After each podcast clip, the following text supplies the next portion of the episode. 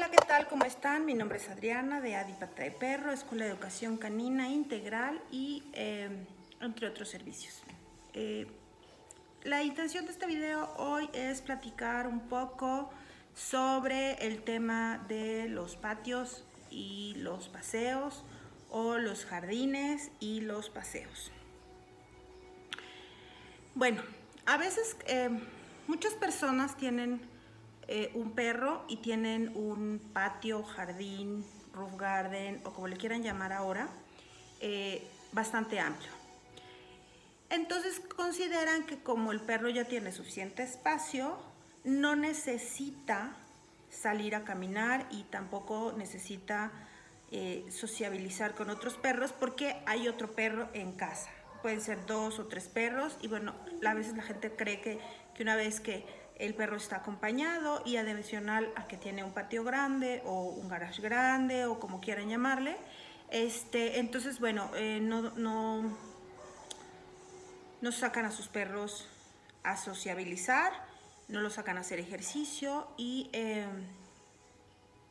en algún punto eh, llegan a tener algún problema con el perro porque igual mordió a la sobrinita, la prima, la amiga, la novia, la no sé qué, porque de pronto de la nada el perro mordió. Vamos a explicar un poco esta parte. Ok. Los patios grandes, jardines, garage, roof garden, grandes, no sustituyen un paseo. El perro sí necesita hacer estas salidas eh, y desestresarse. ¿Por qué? Pues porque el perro es, eh, requiere de este ejercicio, podríamos llamarle de esta forma. Eh, los patios grandes no deberían de ser sinónimo de no saco a mi perro. Y el que tenga otro perro en casa no debería de ser sinónimo de no lo voy a dejar convivir con otros perros. Porque eh, eventualmente los perros van a tener reacciones poco deseadas porque no tienen habituación, porque tienen estrés, porque no están sociabilizados correctamente y es cuando vienen los problemas, las dificultades y el que siempre termina pagando los platos rotos es el perro. Entonces, eh, la finalidad de este video es explicar. Patios grandes no son sinónimo de no pasear a mi perro. Mi perro puede tener mucho espacio, puede estar todo el tiempo conmigo, conviviendo, pero si yo no le doy un buen paseo todos los días de no les pido mucho, 20 minutos. Este, una, vamos a tener un vínculo muy pobre con él. El perro va a carecer de una correcta habituación. ¿Por qué? Porque todo lo que hay en la calle para él es eh, de temer, de tener miedo y pudiera generar alguna conducta indeseable cuando eh, el perro sale. Entiendo que muchas veces eh, no lo sacamos porque el perro va jalándose, va corriendo, va echando bronca con, echando pico con el perro del vecino eh, y no tenemos un buen control sobre él. Entonces, ¿qué necesitamos hacer si esta situación ya se nos fue de las manos? Bueno, una, buscar ayuda con un profesional que utilice preferentemente eh, herramientas amables cero invasivas y cero agresivas que lejos de generarle confianza y agrado le van a generar miedo y eh, eso va a desembocar nuevamente, insisto, en conductas indeseables. Entonces, eh, ¿qué tenemos que hacer cuando tenemos a un perro que recién llegó de la edad que sea? Eh, sacarlo de paseo. Entiendo que algunos cachorros eh, tienen ciertas restricciones por el tema de las vacunas. Ok, busquen eh, por donde viven, eh, aunque les quede quizá un poquito más lejos y tal.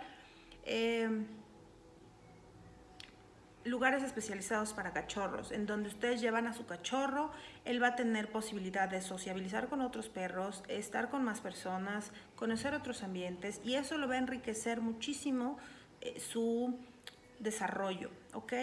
Este, si el perro ya es adulto, bueno, pues eh, con mayor razón, procúrenle paseos eh, en las horas en las que ya habíamos hablado de ello, que pueden ser entre las 7 y las 11 y media de la mañana por el tema del calor, o de las 5 a las 8 más o menos eh, que el clima ya está agradable y que no les va a generar un golpe de calor y tal. Procuren siempre acompañar su paseo de una correa lo suficientemente larga, lo suficientemente cómoda. Hay unas correas de piel. Nosotros aquí ofrecemos el servicio de paseos y utilizamos siempre herramientas agradables que no lastiman al perro y que le permiten tener un paseo eh, cómodo y mm, sobre todo respetuoso, donde el perro no se va a sentir, donde no se siente agredido, ¿ok? Les proporcionamos un, un espacio durante el paseo de sociabilización, un espacio de juego, eh, mucho olfato, cuáles son los lugares que, que deben y pueden los perros oler, pasto, arbustos, postes, en tanto no esté lloviendo, porque si está lloviendo eh, no es conveniente acercarse sobre todo a los postes de luz porque generan alguna descarga eléctrica y eso puede generarle alguna aversión al perro y tener después problemas porque él va a ir haciendo asociaciones, ¿ok? Entonces, el paseo es súper, súper importante para que sus perros se desarrollen de forma adecuada. No importa que tengas un patiezote, un jardinzote de 2.000 metros cuadrados. Tu perro necesita salir y a sociabilizar con otros perros. Si estás teniendo problemas de sociabilización con, y tu perro está queriendo echar pico con otros, tendríamos que evaluar eh, no, no, siempre es un tema de agresión, eh, algunas veces es un tema de ansiedad, donde el perro eh, no se controla y evidentemente los perros, el otro perro pudiera generarle algún conflicto. entonces habría que trabajar, que hacer algún trabajo de, de corrección conductual, enseñarle a, pasear de forma correcta, enseñarle a sociabilizar de forma correcta con otros perros, pero procuren siempre sacar a sus perros. Ahora, si no están pudiendo solos, insisto, busquen un profesional que les pueda ayudar y eh, que sea, que utilice métodos amables y cero invasivos y que los lastimen, ¿ok? Bueno chicos, pues esta es eh, la cápsula de hoy. Les dejo un beso, un abrazo, cuídense mucho y ya saben, cualquier comentario, duda, sugerencia, queja, eh, pues pueden dejármelo en los comentarios que eh, con muchísimo gusto voy a responder si tienen alguna duda o algún tipo de mm, comentario. Cuídense mucho, les mando un beso, bye bye.